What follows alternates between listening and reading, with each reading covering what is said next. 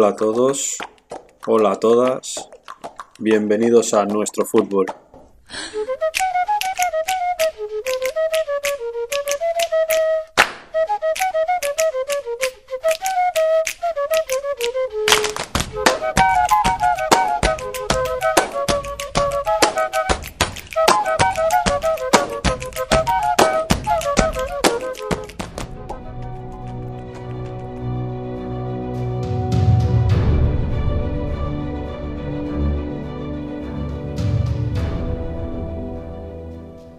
Buenas a todos.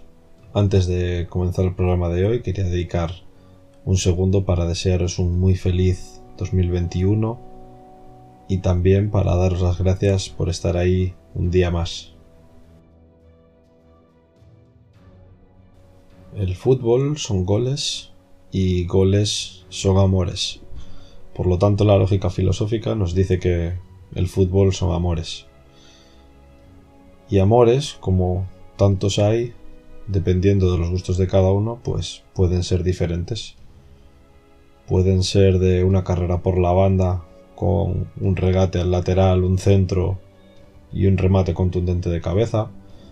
Puede ser un uno contra uno por banda entrando en diagonal y realizando un disparo que se va a la escuadra. Puede ser un 3 contra 2 armado en velocidad en la que hay un desdoblamiento, un centro y un pase a la red. Una carrera individual regateando a todos los rivales y metiendo gol solo contra el portero.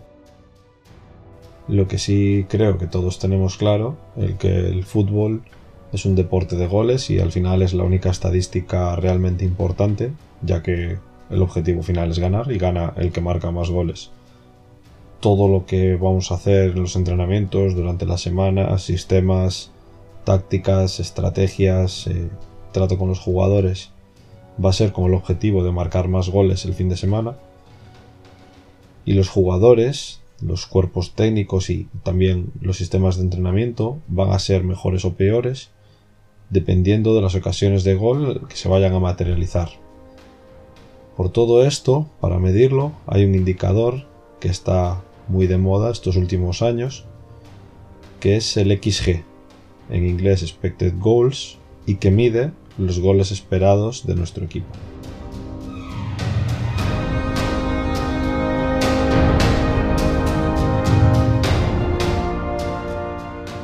Empezando con una denominación de los goles esperados, decimos que es un indicador estadístico que nos va a dar la probabilidad de que una ocasión sea gol en función de las características de esa misma jugada, ya que no todas las ocasiones de gol tienen la misma probabilidad de acabar dentro de la portería y van a depender de muchos factores, ya que no es lo mismo un tiro desde una esquina con un ángulo reducido que un tiro centrado. No es lo mismo que sea un uno contra uno contra el portero que un tiro en el que hay cinco defensores por delante, aunque sea, por ejemplo, desde el mismo sitio. El indicador XG normalmente va a medirse en un rango que va desde el 0 hasta el 1, donde 1 significa que esta ocasión tiene el 100% de probabilidades de ser gol, que es pues el ideal que todos los equipos buscan, y el 0 significa que tiene 0 probabilidades de acabar siendo gol. Los valores que están en el medio, como el 0,5, 0,3, 0,7, indican porcentajes, 30%, 50 o 70, de que este tiro termine siendo gol. En definitiva, pues por ejemplo, si es el 0,5, pues uno de cada dos tiros con esas características debería, dentro de la lógica, ser gol. Esta métrica de goles esperados nos va a ayudar a entender muchas de las cosas que suceden en el campo. Porque realizar un análisis simplemente pensando en los goles que, que hemos marcado puede dar un resultado engañoso. El fútbol es un deporte que, pues, por sus características, normalmente en los partidos hay pocos goles, los resultados suelen ser bajos, y la muestra normalmente que podamos recoger de esto, pues va a ser reducida a lo largo de una temporada. Entonces, hablar de porcentajes, cuando el volumen no es suficiente, puede llevar a resultados engañosos. Por ejemplo, si un jugador eh, realiza un tiro a puerta y mete gol y no realiza más tiros en todo el año, pues su resultado va a ser el 100% de los goles que marca, eh, de los tiros que realiza, mejor dicho, marca gol. Y es un resultado que es engañoso porque realmente solo, solo ha realizado uno. Por esto, muchas veces también escuchamos en rueda de prensa a los entrenadores o a diferentes jugadores decir hemos tenido muchas ocasiones y ellos han llegado una vez y nos han marcado gol. Y puede ser una realidad, realmente. Por eso los XG nos pueden ayudar a responder ambas preguntas. ¿Por qué necesitamos muchos disparos a puerta para realizar gol? ¿Y por qué a veces con muy pocos disparos siempre marcamos gol? El medidor de los goles esperados nos va a cantar la calidad de nuestras oportunidades de gol y de estas se pueden sacar muchas conclusiones. Pues la primera mismo es la calidad de los ataques. Si consigo que mis ocasiones de gol tengan un XG alto, significa que generamos muchas situaciones que son favorables para hacer gol. Es decir, el porcentaje de que cada tiro que, el equipo va a realizar sea gol va a ser muy alto. Y por el contrario, si tiro mucho a puerta pero el XG es bajo, pues puede significar que los tiros no son claros y esto nos puede llevar a conclusiones como pues que el equipo se precipita a la hora de realizar disparos o que no puede generar situaciones de, buena calidad ante la portería rival. Como segundo punto podemos hablar también del acierto que vamos a tener de cara a portería rival. Si nuestras ocasiones tienen un valor de 0,4, significa que nuestro equipo pues debería meter 4 de cada 10 tiros a puerta. Si no lo hacemos, si metemos menos, pues tenemos un problema grande a la hora de finalizar en portería rival y si metemos más pues estamos yendo por encima de nuestro valor esperado. Como último punto también nos va a hablar de la capacidad de convertir goles de un jugador. En sus ocasiones de gol, los jugadores que pues, son más importantes meten más goles de lo que el XG va a esperar en base a las ocasiones de las que van a disponer.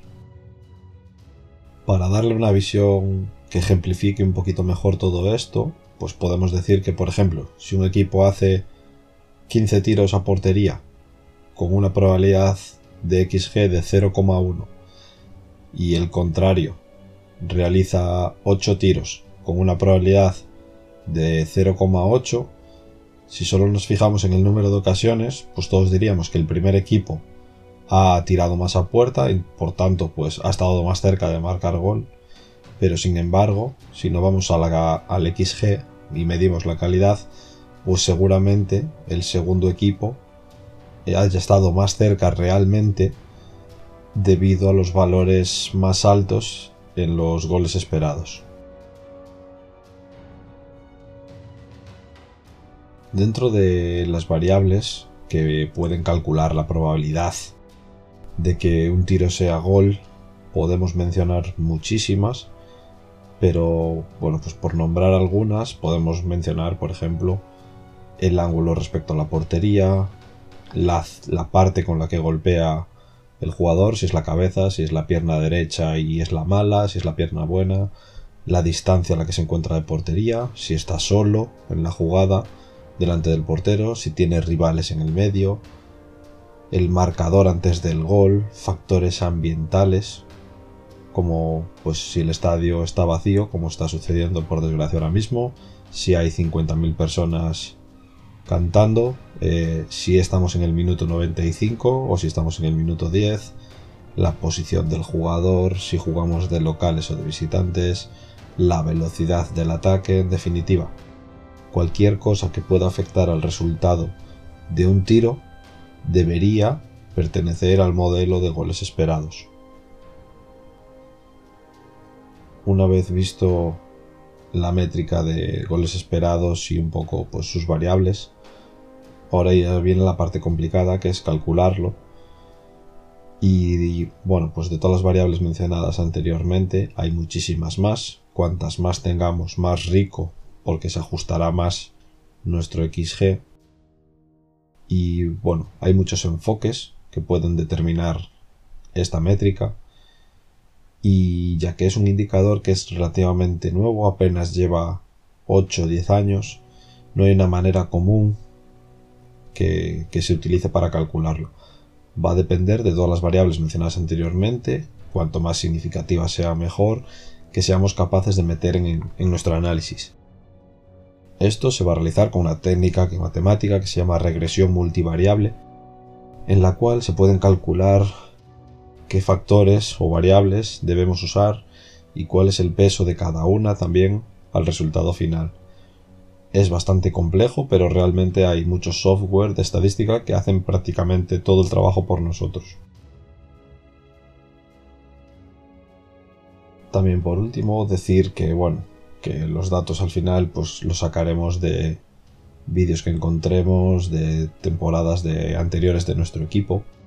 Es un trabajo que es realmente duro si lo queremos hacer a nivel amateur, por, por así decirlo ya que pues para tener una base de datos considerable habría que hacer a lo mejor 3, 4, 5 temporadas viendo todos los partidos y analizando todos los tiros para tener pues un porcentaje de tiros entre 25 o 30 mil tiros y a partir de ahí sí poder obtener datos que realmente sean concretos y de peso. Si realmente eh, lo queremos hacer a nivel amateur, pues sería un poco más por intentar aprender o introducirse en este mundillo de, la estadística deportiva. Y si se quiere hacer en un club a nivel profesional, pues ya hay empresas de provisión de datos, quizás la más grande de todas sea Opta. Y ahí pues ya sí que hay planes donde la métrica prácticamente nos la darán hecha.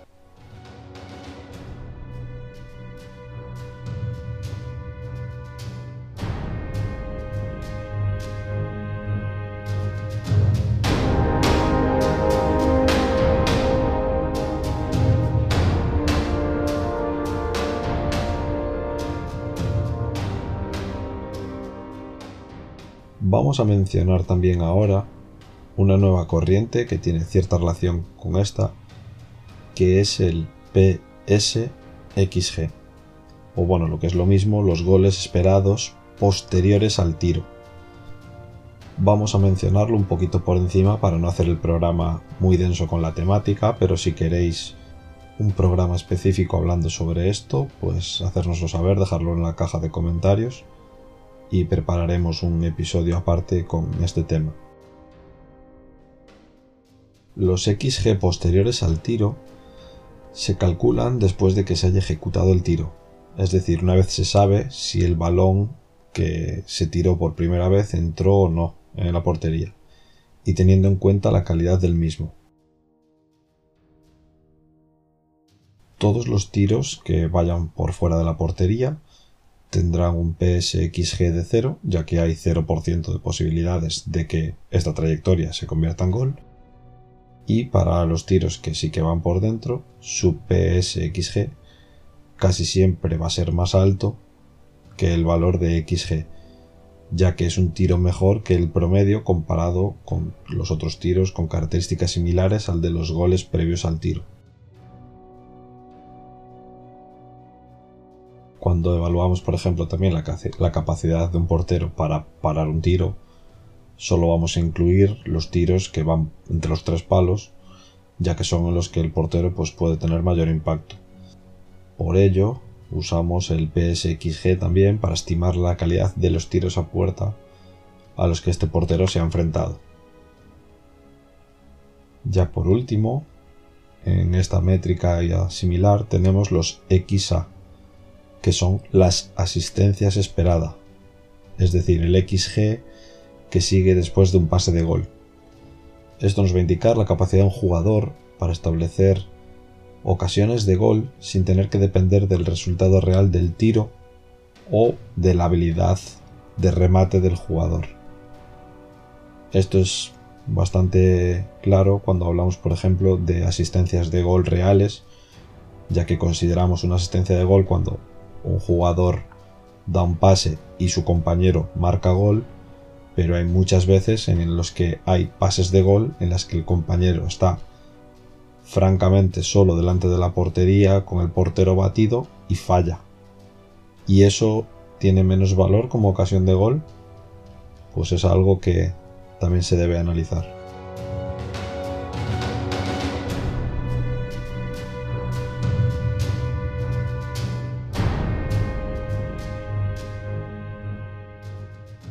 Finalizamos el programa de hoy. Esperamos que os haya gustado esta temática sobre los goles esperados, el XG y toda la filosofía que los rodea. Dejarnos en la caja de comentarios vuestras sugerencias o si queréis estar en contacto con nosotros podéis hacerlo a través de nuestro email nuestro o desde nuestra página de Instagram nuestro Finalizamos pues con una frase de Nelson Falcao que dice, en el fútbol lo peor que puedes hacer es ver únicamente el balón. Muchas gracias a todos por estar ahí, por formar parte de nuestra comunidad, por formar parte de nuestro fútbol. Un saludo y hasta pronto.